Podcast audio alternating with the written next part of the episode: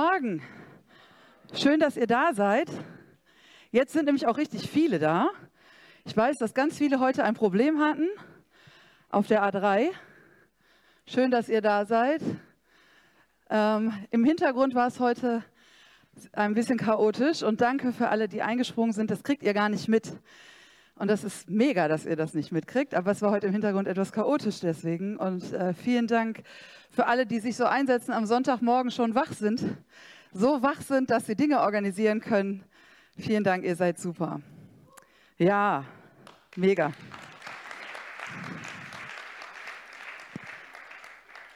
Ich möchte euch zu Beginn meiner Predigt etwas vorlesen. Und zwar gab es einen Evangelisten, viele werden von euch kennen, manche nicht, der hieß Billy Graham.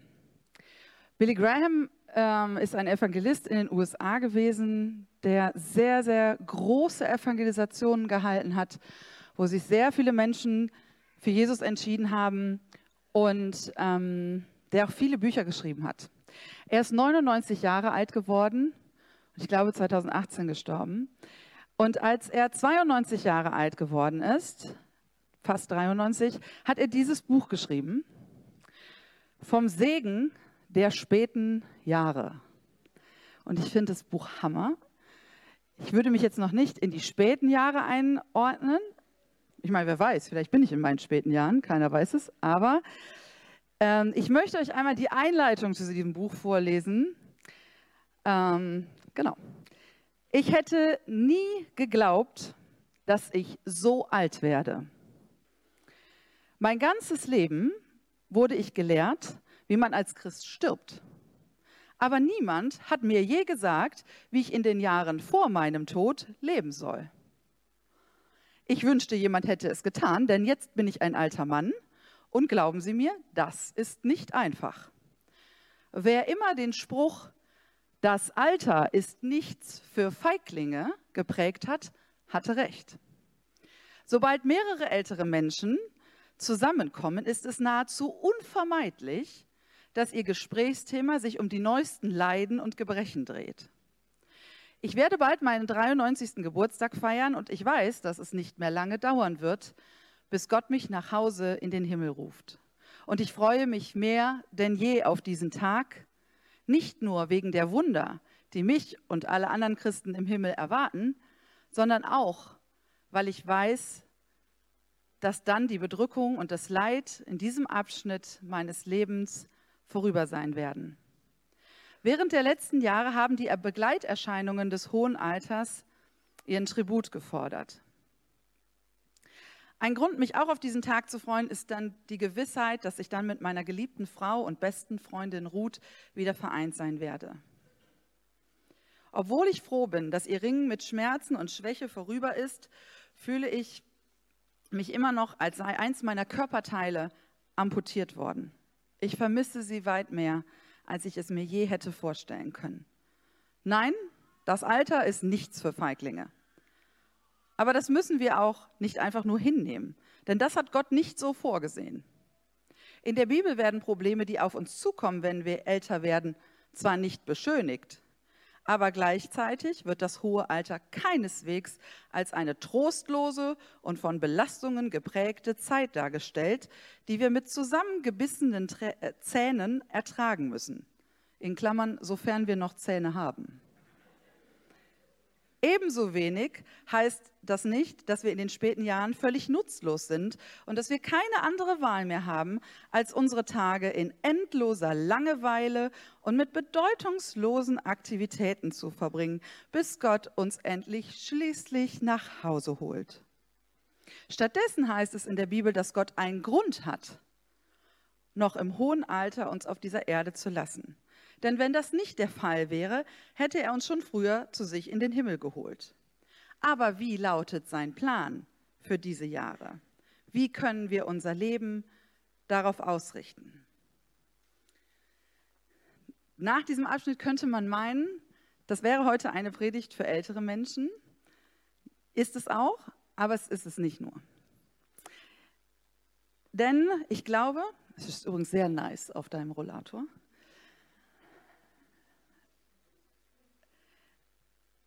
Denn es geht heute nicht prinzipiell um das hohe Alter. Mein Predigtthema heute ist dringend gesucht, dringend gesucht, geistliche Eltern. Es geht um Menschen, die in unserer Gesellschaft und in unserer Gemeinde dringend gebraucht werden, ganz dringend gebraucht werden, ganz, ganz dringend gesucht werden. Und ich glaube, dass wir Menschen sind, wenn wir an Gott glauben, die etwas ganz Wichtiges haben, was sie geben können und was wichtig ist zu teilen. Ich bin jetzt 40 Jahre alt und man nennt das ja so Middle Age, ne? mittelalt. Und ich finde, das ist eigentlich eine ganz super Zeit. Ähm, es liegt ja schon eine Menge Zeit hinter mir, hoffentlich auch noch eine Menge Zeit vor mir. Ich muss nicht mehr für alles Lehrgeld zahlen. Also ich weiß schon das eine oder andere, wie das im Leben funktioniert und mache nicht mehr jeden Blödsinn und jeden Handyvertrag und alles, ne, was man so macht als junger Mensch. Man hat auch in der Regel so den einen oder anderen Euro mehr in der Tasche als noch zu Ausbildungszeiten. Man ist körperlich eigentlich noch zu allem in der Lage, was man so machen will. Also das ist eigentlich eine super Zeit, finde ich. Ähm, und dennoch ist es natürlich so, dass auch schon in meinem Alter und in jedem Alter, ob du ganz jung bist oder älter, unser Leben der Veränderung unterliegt. Also es passiert immer was Neues. Es passiert etwas, du machst etwas anderes, du veränderst dich, du hast eine neue Idee, einen neuen Traum, eine neue Aufgabe und die machst du. Häufig, wenn wir jung sind, finden wir das total klasse dann, ja, yeah, ich heirate und ich kriege ein Kind und, hm, hm, und ne, neue Aufgabe, neue Träume und so. Nicht alles davon ist immer einfach. Und manchmal haben wir auch Angst vor Veränderung. Und je älter wir werden, umso mehr merke ich, dass wir Angst vor Veränderung haben. Dass wir Angst haben vor dem, was kommt. Und deswegen möchte ich so einen ganz, ganz wichtigen Satz heute über diese Predigt stellen. Und das ist, du bist wertvoll. Du bist wertvoll und du bist wichtig in den Augen Gottes. Egal welches Alter du hast. Ob du heute 15, 18, 30, 50, 70, 90, 100 bist. Du bist wertvoll. Und auch ganz deutlich zu unseren älteren Menschen. Du bist wertvoll. Du bist sehr, sehr wertvoll. Denn du bist auf einer Reise, du bist schon an einem Momentum im Leben angekommen, auf, wo wir alle auf der Reise hin sind. Wir sind alle auf dem Weg hin. Vielleicht schaffen wir das auch, bis dahin zu kommen. Und das ist etwas ganz Besonderes. Das ist ein ganz besonderes Vorrecht, dass ihr diesen Weg auch bereiten dürft. Dass ihr uns zeigen dürft, wie kann man denn im Alter, wenn man denn noch Zähne hat, ohne die zusammen, permanent zusammengebissenen Zähne leben. Die Frage ist aber, und das merke ich immer wieder, egal in welchem Alter, empfindest du das auch als Vorrecht? Empfindest du das als Vorrecht, dass du wertvoll bist in deinem Alter, in dem, wie du bist, in deiner Zeit? Oder denkst du, ich bin nichts wert? Eine große Überschrift bei vielen älteren Menschen in unserer Gesellschaft ist, ich kann nichts mehr, ich kann nichts mehr leisten, ich bin nichts mehr wert. Und wir leben in einem Land, in vielen anderen Ländern ist das genauso, aber wir sind in Deutschland speziell ein sehr leistungsorientiertes Volk. Und das ist nicht erst seit dem Zweiten Weltkrieg so. Wenn man zurückguckt ins Kaiserreich und so in die Industrialisierung, wer was geleistet hat, wer was getan hat, der war wer. Konntest du nichts mehr leisten, warst du nichts mehr. Und das hat sich so weitergezogen. Wir haben eine ganz, ganz tolle Generation gehabt, die ganz, ganz hart gearbeitet hat, um unser Land wieder aufzubauen. Und es ist fantastisch. 80, 90 Prozent unseres Landes war kaputt. Und wenn wir uns jetzt umgucken, das ist der Hammer. Aber das ist auch die Generation, der gesagt wurde, du musst leisten, du musst arbeiten, du musst tun. Und das sind die, die jetzt in Rente sind und denen irgendwie immer so ein bisschen unterschwellig suggeriert wird, ja, dann genieß jetzt mal deine Rente, so viel können wir mit dir hier jetzt nicht mehr machen.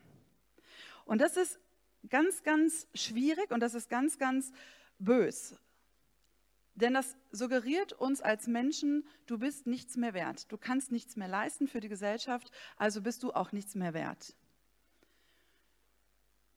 Und ich möchte einmal sagen, was für ein großer Schatz das ist, dass wir in unserer Gemeinde alle drei Generationen haben. Es gibt Gemeinden, da gibt es nur junge Leute. Es gibt Gemeinden, die haben hauptsächlich Familien und Kinder. Und dann gibt es Gemeinden, die sind leider völlig überaltert. Und es ist so ein Schatz, den wir haben. Denn wir brauchen die junge Generation. Wir brauchen die jungen Leute, die so viel Energie haben, wo wir morgens noch denken, oh mein Gott. Und die immer schon aufstehen und machen und tun, die aber auch viel in Frage stellen. Die junge Generation ist dazu da, uns Ältere in Frage zu stellen. Das ist ihr Job. Es ist gut, dass wir sie haben. Es ist auch gut, dass wir die Middle-Ager haben. Das sind nämlich die, die meistens schon mal noch ein bisschen Geld verdienen, die arbeiten, die im Leben stehen, im Saft stehen. Es ist gut, diese Generation zu haben. Und es ist mindestens genauso gut, dass wir auch die ältere Generation haben. Die Menschen, die schon ordentlich was erlebt haben die Menschen, die uns Tipps geben können, die Ratschläge geben können, Menschen, die vielleicht nicht mehr körperlich so viel leisten können, die aber einen ganz hohen Schatz mit sich bringen, den wir lernen müssen zu entdecken. Denn den hat man ja nicht auch nicht erst mit 80, sondern ich würde jetzt auch mal von mir sagen, dass ich auch schon das eine oder andere gelernt habe, was gut ist zu wissen, was gut ist weiterzugeben. Und es ist eben so, dass alles im Leben seine Zeit hat. Auch ich werde die Aufgaben, auch hier, die ich mache, nicht ewig machen. Ist einfach so.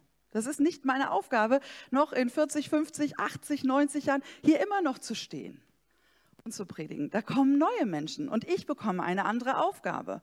Und das ist gut so. In der Bibel steht das auch schon. Alles hat seine Zeit. In Prediger 3, 1 bis 8. Jedes Ereignis auf dieser Welt hat seine Zeit. Geboren werden und sterben. Pflanzen und ausreißen. Töten und heilen. Niederreißen und aufbauen. Weinen und lachen. Klagen und tanzen. Steine werfen, Steine sammeln. Umarmen und loslassen, suchen und finden, aufbewahren und wegwerfen, zerreißen und zusammennähen, schweigen und reden, lieben und hassen, Krieg und Frieden. Also alles hat seine Aufgabe, auch die Aufgaben, die ich habe. Alles hat seine Zeit und das ist gut so. Auch wenn ich Angst vor Veränderung habe. Gott hat eine ganz tolle Aufgabe für dich egal wie alt du bist. Er hat immer einen Plan für dich. Und ich glaube, dass wir als Gemeinde einen großen Schatz haben, damit, dass wir eben Menschen haben, die auch Erfahrung haben, Menschen, die geben können. Und dafür musst du nicht erst schon ein ganz, ganz hohes Alter haben, aber wir sind als Gemeinde, sowie natürlich auch die Menschen um uns herum, immer ein Spiegel unserer Gesellschaft. Und ich möchte euch mal einfach damit du eine Idee bekommst, dass du wirklich gebraucht wirst, ein paar Zahlen nennen, nur aus Deutschland. Über 100.000 Menschen haben keinen Kontakt mehr zu ihrer Familie. Und das sind ganz vorsichtige Schätzungen. Man geht davon aus, dass die Dunkelzahl viel höher ist. Es gibt 16.480.000 Single-Haushalte, also Menschen, die alleine leben.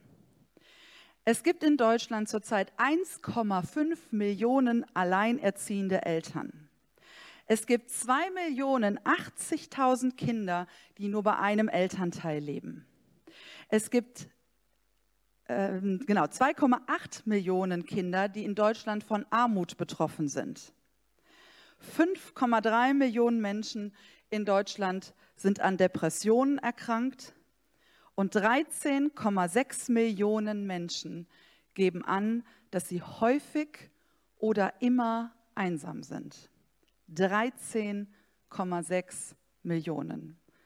Wir haben, glaube ich, 85 oder 86 Millionen Menschen in Deutschland. Dann kannst du dir mal ausrechnen, 1, 2, 3, 4, 5, einsam. 1, 2, 3, 4, 5, einsam. Ich mache das nicht, um dich mit Zahlen zu erdrücken, sondern ich mache das, damit du ein Gefühl dafür bekommst, dass wir wirklich gebraucht werden, dass du wirklich gebraucht wirst. Weil wir sitzen häufig in unserem Zuhause, in unserer Blase und denken so, oh, es geht keinem so wie mir. Nur ich. Nur ich bin so einsam und alleine. Nur ich habe keine Aufgabe und für mich hat Gott nichts.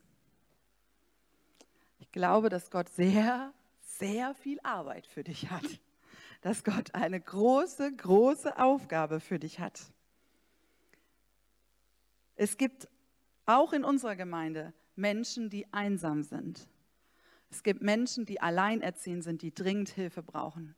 Es gibt auch Menschen, die von Armut betroffen sind. Du siehst es ihnen nur aufgrund von T-Shirt und Jeans nicht an.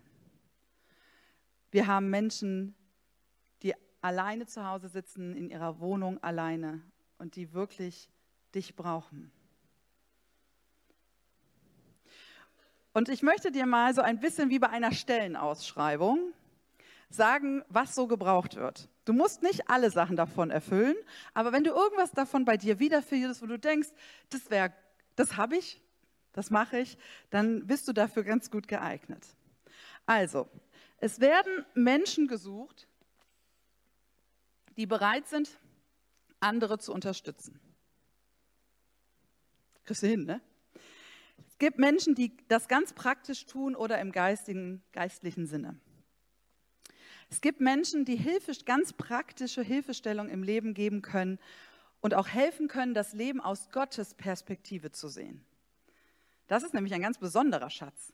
Wenn du schon viel mit Gott erlebt hast, dann weißt du nämlich, auch egal wie das gerade aussieht hier bei dir, das geht weiter und Gott hat einen Plan. Und diese Zuversicht brauchen Menschen. Das, was du schon erlebt hast. Gesucht sind Menschen, die sich selber nicht in den Vordergrund stellen sondern für die das eine Belohnung ist, wenn sie sehen, dass andere Menschen stärker werden, wenn andere Menschen fit werden in ihrem Leben, wenn sie zurechtkommen. Gesucht werden auch Ersatzeltern und Ersatzgroßeltern, wenn keine da sind. Gesucht sind Menschen, die einfach gastfreundlich sind, die das Haus aufmachen, die einen Kuchen backen, die Zeit haben und zuhören. Muss auch kein Kuchen sein, ne? wenn es jetzt am Kuchen scheitert. Also. Gesucht sind Menschen, die einfach zuhören können und die keine ungefragten Ratschläge geben. Ich lasse das mal so stehen. Gesucht sind Menschen, die Vorbilder sind, auch wenn du dich selber vielleicht nicht so fühlst. Gesucht sind Menschen, die die Stärken beim anderen erkennen können und die sie dann fördern können und sagen, hey, das kannst du gut, lass uns darauf aufbauen. Gesucht sind Menschen, die Hilfe zur Selbsthilfe geben können. Es geht nicht darum, Menschen von dir abhängig zu machen. Es, geht Menschen, äh, gilt, äh, es gilt, Menschen fit zu machen im Glauben mit Gott und sie, ähm, ihnen zu helfen, dass sie fit und stark werden. Und gesucht sind auch Menschen, die selber lernfähig bleiben die selber sich weiterentwickeln und die selber sagen, hey, auch ich habe die Weisheit nicht mit Löffeln gefressen, auch ich weiß nicht alles. Du bist gesucht, du bist ganz, ganz dringend gesucht. Und das ist halt leider in unserer Gesellschaft immer so ein bisschen, die, die vorne stehen, das sind die Wichtigen, ne? Die, die auf der Bühne stehen. Das sind die, die, die haben eine wirkliche Aufgabe und die sind ganz wichtig. Wisst ihr was, wenn der Christian heute nicht da gewesen wäre und wenn Benny auch nicht da gewesen wäre, dann wäre es hier erstens dunkel geblieben. Am Anfang war es noch dunkel auf der Bühne. Habt ihr das gemerkt? Ne? Es war noch dunkel. So. Es wäre wahrscheinlich dunkel geblieben. Es wäre auch äh, hier so eine Präsentation, wäre nicht gewesen. Lieder hättet ihr auswendig singen müssen. Okay? Also, es ist nicht immer wichtig, wer vorne steht. Es ist nicht immer wichtig, wer im Vordergrund steht. Deine Aufgabe, dein Wert definiert sich nicht darüber, wie gesehen du bist. Ob du wertvoll bist, hat nichts damit zu tun, ob du irgendwo stehst und gesehen wird. Dein Wert ist einfach da, weil Gott sagt, du bist wertvoll. Punkt. Nichts anderes. Gott sagt, du bist wertvoll. Ich habe dich gemacht, du bist wertvoll. Und wisst ihr, diese Gedanken kommen ja ganz schnell. Ne, dafür, äh, dafür muss man nicht erst älter werden. Diese Gedanken kommen ganz schnell. Ich kann nichts, ich bin nicht gut genug, das kann ich sowieso nicht. Und guck mal, der ist sowieso viel besser. Und das geht sogar den Leuten, die hier auf der Bühne stehen. Ganz schlimm, ihr kriegt das nur nicht mit. Ja, die singt viel besser, das kann ich nicht. Und ja, ich habe ja auch nur, ne, Schlagzeug kann ich auch nicht so gut. Und jeder hat das. Jeder hat diese Gedanken, die dir in den Kopf kommen, dass du unwichtig bist, dass du nicht gut bist. Und ich möchte dir mal etwas ganz deutlich sagen. Diese Gedanken sind vom Teufel. Diese Gedanken sind keine göttlichen Gedanken.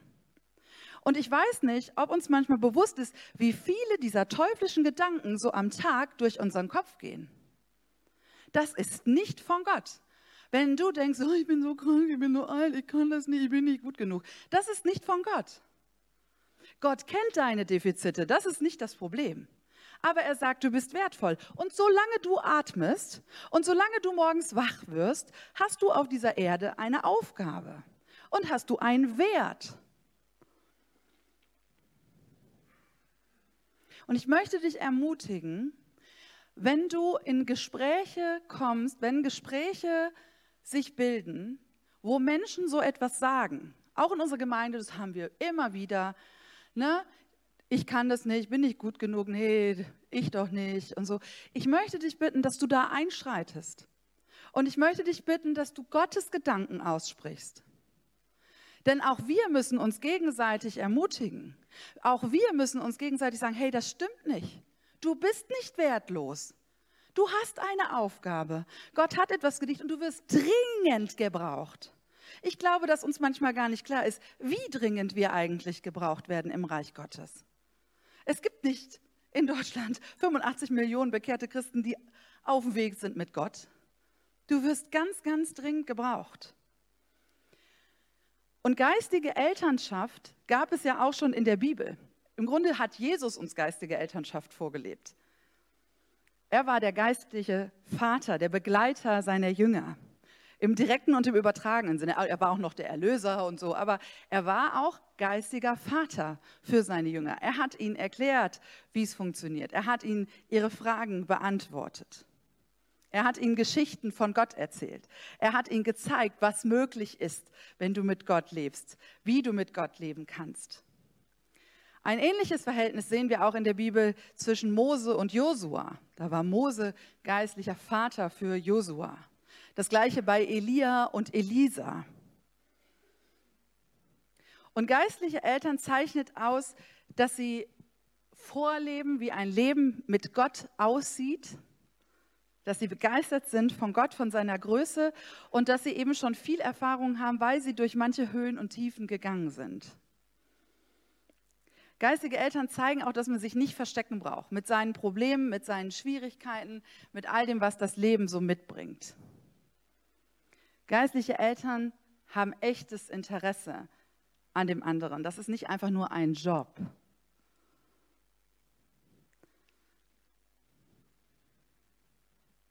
Geistige Eltern lieben andere Menschen. Und geistige Eltern können auch zeigen, wie man loslässt. Alles hat seine Zeit im Leben. Und ich glaube, es ist ein ganz wichtiger Prozess für, für jeden von uns, zu lernen, wie man loslässt. Aufgaben loslässt, Menschen loslässt. Das ist hart und das ist schwierig, aber je älter du bist, desto mehr hast du vielleicht Erfahrung auch schon damit gemacht.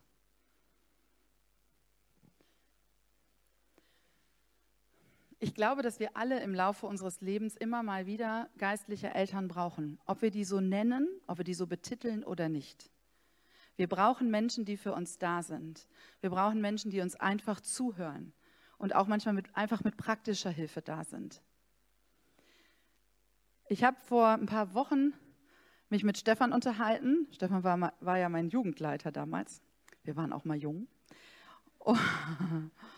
Und er hat zu mir gesagt, Esther, du hast damals zu mir gesagt, ach, du bist der Einzige, mit dem, mit dem man sich hier mal gescheit unterhalten kann.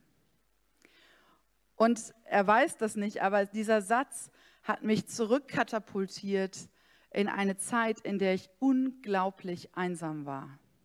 Und man hat es mir nicht angesehen. Ich war ja Teil einer Familie, bin in einer Familie groß geworden, man hat mir nicht angesehen, dass ich einsam gewesen wäre, aber ich war sehr einsam, weil ich mich sehr unverstanden gefühlt habe, weil ich nicht wirklich jemanden hatte, mit dem ich ehrlich hätte reden können.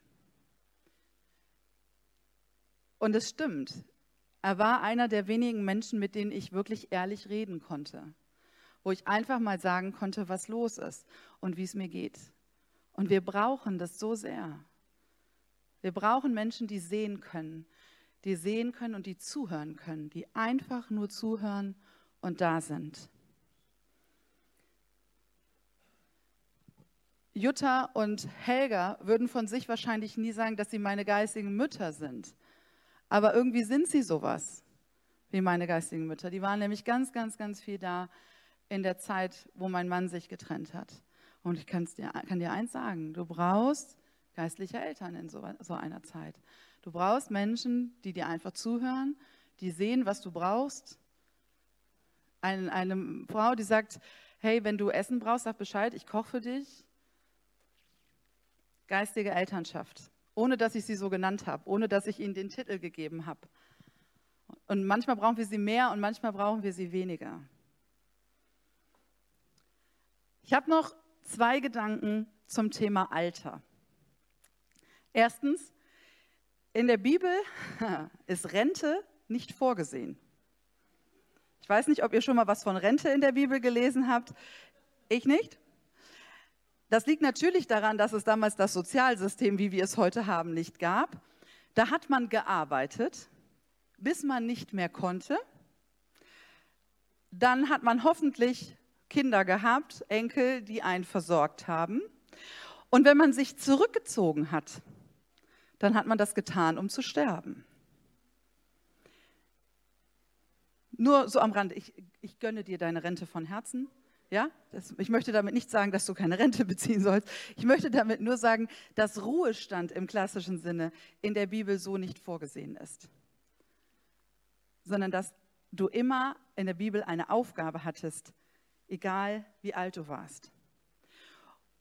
Ich fange mal im Alten Testament an. Also Noah was schätzt ihr, wie alt war der, als er die Arche gebaut hat? Also ich höre Gemurmel, aber ich bräuchte mal eine Zahl. Um die 100? 400? 600? Also Noah war circa 500 Jahre alt, als er die Arche gebaut hat. Habt ihr noch was vor euch, ne? Abraham, das wissen die meisten, war 100 Jahre alt, als Isaak geboren wurde. Habt da noch was vor euch?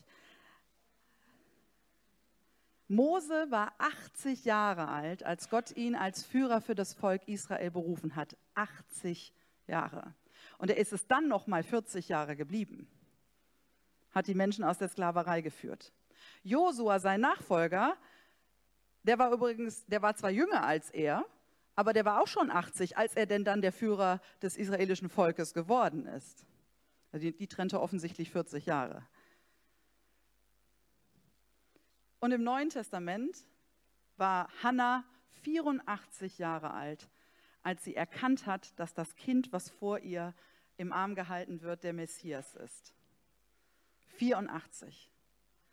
Der Apostel Johannes schrieb die Offenbarung wahrscheinlich ungefähr in seinen 90ern. Und du musst nicht erst 80, 90 oder 100 werden, damit Gott eine Aufgabe für dich hat. Aber ich möchte dir damit sagen, dass Gott auch, wenn du älter bist, eine Aufgabe für dich hat. Gott hat auch übrigens sehr, sehr viele sehr junge Menschen benutzt in der Bibel. Dafür muss man nicht erst alt werden. Aber ich möchte dir damit sagen, dass dein Alter kein Hindernis ist für Gott, etwas für dich zu haben, eine Aufgabe für dich zu haben. Ich habe das hier auch schon mal gesagt, aber kennt ihr die Sendung Bares für Rares? Ich gucke die, ich liebe die. ZDF, wunderbar.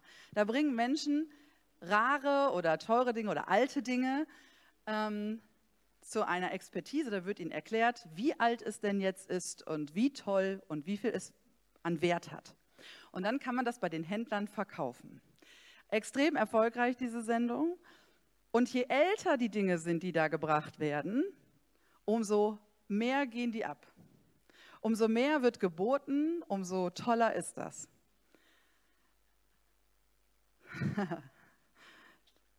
Ich möchte dir sagen, nur weil du älter bist, heißt das nicht, dass du keinen Wert hast. Manchmal ist je älter, je cooler. Vor ein paar Tagen ist Queen Elizabeth gestorben. Sie ist 96 Jahre alt geworden. Und obwohl sie ja nicht die Königin unseres Landes war, merke ich, dass ganz viele Menschen in unserem Land auch sehr betroffen sind, weil eine sehr alte Frau gestorben ist. Wollte ich nur mal sagen. Also wie kommt das? Das war eben ein Mensch, der immer da war. Die meisten kennen, hatten in ihrem Leben nie einen, eine andere Königin in Großbritannien gekannt oder einen König. Und diese Konstanten sind so wichtig für uns. Diese Menschen, die da sind, auf die man sich verlassen kann. Und wenn sie 100 werden, nur weil du gebrechlich bist, heißt das nicht, dass du nicht wichtig bist. Du kannst enorm wichtig sein für Menschen, für, für deine geistigen und auch leiblichen Kinder, Enkel. Du kannst unfassbar wichtig sein in ganz, ganz hohem Alter. Wir werden in der Zukunft auch mal einen Abend anbieten für geistliche Elternschaft. Was ist das eigentlich? Was ist das eigentlich? Was kann man da machen? Wie geht das? Aber bis dahin möchte ich dich ermutigen, du hast garantiert irgendwas im Kopf. Du hast irgendjemanden im Kopf. Du hast irgendeinen Gedanken im Kopf, etwas, wo du denkst, das kann ich eigentlich machen. Mit dem kann ich eigentlich mal reden. Den kann ich eigentlich mal einladen. Zuhören, einfach da sein. Du musst nicht eine Urkunde überreicht bekommen, um geistliches Elternteil zu sein. Du kannst das einfach machen. Und das ist ein riesiger, riesiger Schatz. Und du musst auch nicht erst 80 sein, ne? wollte ich auch noch mal sagen. Ne? Wir können das, auch wenn wir schon jung sind, für andere da sein. Und ich möchte dich ermutigen, dass jedes Mal, wenn so komische Gedanken in deinen Kopf kommen, Gedanken, dass du nicht wert bist, Gedanken, dass du eh nichts kannst, dass du nichts kannst, was man sieht, was wichtig wäre, dass du dich jedes Mal auf die Gedanken Gottes stellst und dass du erstmal diese Gedanken als nicht richtig identifizierst. Da, da geht es ja schon los. Wir merken ja erst ganz, ganz spät oft, dass das, was wir denken, irgendwie nicht richtig ist. Und dann haben wir da schon, wir merken gar nicht, wie schlecht wir drauf sind. Ne? Wir sind so schlecht drauf. Und irgendwann merken wir, ja, denke ja auch die ganze Zeit an dies und das und jenes und gut denke ich auch nicht. Unsere Gedanken sind ein ganz großer Angriffsbereich des Teufels. Und er liebt das. Der findet es super. Weil er mit einem Gedanken, mit einem Gedanken es schafft, dich völlig platt zu legen. Du machst nichts. Du denkst einfach nur, ich kann das nicht. Ich bin zu dumm, ich bin nicht wertvoll, ich bin zu alt. Ein Gedanke. Und der Teufel hat es geschafft, dich lahmzulegen. Er hat es geschafft, dass du nicht in deine Berufung kommst. Er hat es geschafft, dass du nicht deine Aufgabe erfüllst. Ein Gedanke. Schon im Alten Testament in Sprüche 4 steht, was ich dir jetzt rate, ist wichtiger als alles andere. Achte auf deine Gedanken, denn sie entscheiden über dein Leben. Sie entscheiden nicht über einen Moment, über einen Tag. Deine Gedanken entscheiden über dein Leben. Verbreite keine Lügen. Vermeide jede Art von falschem Gerede. Halte dir immer vor Augen, was gut und richtig ist und gehe geradlinig darauf zu. Wähle sorgsam deine Schritte und weiche nicht vom rechten Weg ab.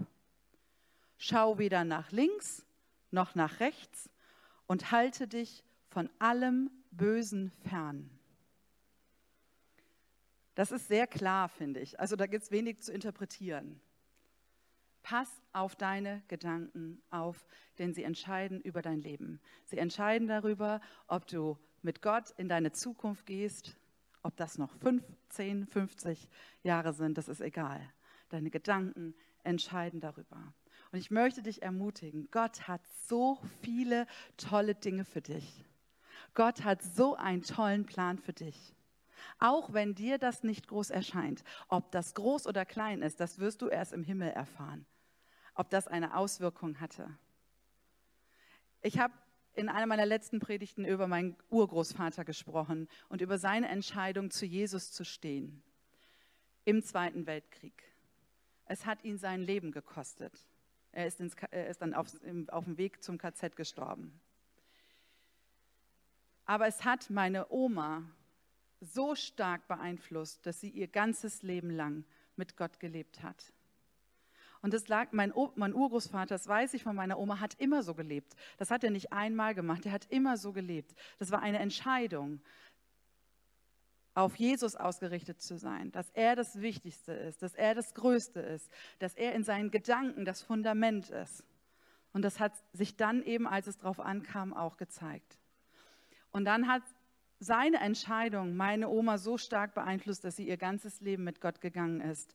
Meine Mutter ebenfalls. Beide haben sehr, sehr schwierige Leben hinter sich. Und es hat mich beeinflusst und es beeinflusst meine Tochter. Du weißt nicht, ob das, was du tust, vielleicht über Generationen ein riesiger Segen sein wird. Und du wirst es erst im Himmel sehen. Heute geht es darum, dass du dich konzentrierst auf Jesus dass du dich konzentrierst auf Gott und seine Gedanken, die er über dich hat, über dein Leben. Dass du siehst, dass du etwas zu geben hast, auch wenn du krank bist, auch wenn du selber nicht fit bist, auch wenn selber deine Zähne schon nicht mehr alle da sind. Egal, auch wenn du einen Rollator hast, du hast etwas zu geben.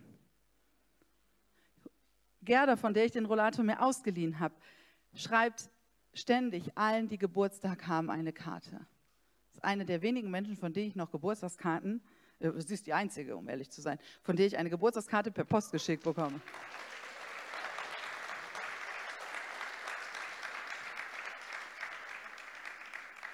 Und sie sagt immer, das ist, das, das ist so das Einzige, was ich tun kann. Ja, aber das kann sie tun. Und sie tut's. Und ich weiß gar nicht, wie, also das ist unfassbar, wie viele Briefkarten sie schon geschrieben hat. Und es ist so ermutigend, weil es Menschen zeigt, hey, du wirst gesehen. Du bist nicht alleine. Ich kann jetzt mit meinem Rollator nicht ständig zu dir kommen, aber ich sehe dich, ich höre dich. Und sie, wie viele andere auch, ist eine von denen, die sagt, ich bete für dich. Ich habe dich nie vergessen. Und das ist so ein Geschenk, das ist so kostbar, was du hast. Und wenn es nur, sie sagt immer nur, ich kann nur Postkarten schreiben. Hey, das ist mega. Ich möchte dich ermutigen, dir zu sagen, das, was du da tun kannst, das ist unfassbar kostbar. Du achtest das als so klein, weil du siehst da deinen Stapel mit deinen Postkarten und deinen Stift und was soll das schon bringen und so. Nee, das, was das bewirkt, das hast du gar nicht mehr in der Hand. Du hast das in den Briefkasten geworfen und was dann passiert, das liegt bei Gott. Das Einzige, was wir tun können, ist das, was Gott uns aufs Herz gibt, zu tun. Egal in welchem Alter. Und wenn das ganz klein ist, wir werden gleich noch ein Video sehen. Susanne, es tut mir leid, ich muss das kurz erwähnen. Wir werden, wir werden gleich ein Video sehen von Susanne über ihre Geschichte. Und ich habe mit ihr dieses Video gemacht im Interview, weil sie zu aufgeregt war, um das hier zu machen. Eigentlich war sie auch zu aufgeregt, um das Video zu machen. Und sie hat mir noch zehnmal geschrieben, ich weiß nicht, ob das gut ist und meine Haare. Und ich war so, und immer und überhaupt. Und ich habe zu ihr gesagt, Susanne, Susanne, das liegt nicht mehr bei dir das, was das Video macht. Du hast es gegeben, was du konntest. Du hast es gesagt, was du sagen solltest. Und das, was dann passiert, das liegt bei Gott. Das haben wir nicht mehr in der Hand. Und darum geht es auch nicht. Du musst nicht etwas Großartiges kreieren. Du musst einfach nur das tun, was Gott dir gibt. Nur das tun, was Gott dir gesagt hat. Und wenn das noch so klein ist, wenn es nur ein Telefonat ist, aber vielleicht ist es das Telefonat, was den anderen davon abhängt, von der Brücke zu springen. Es, es ist so. So viele Menschen sind einsam. Und wenn du glaubst, ja, was soll schon mein Telefonat?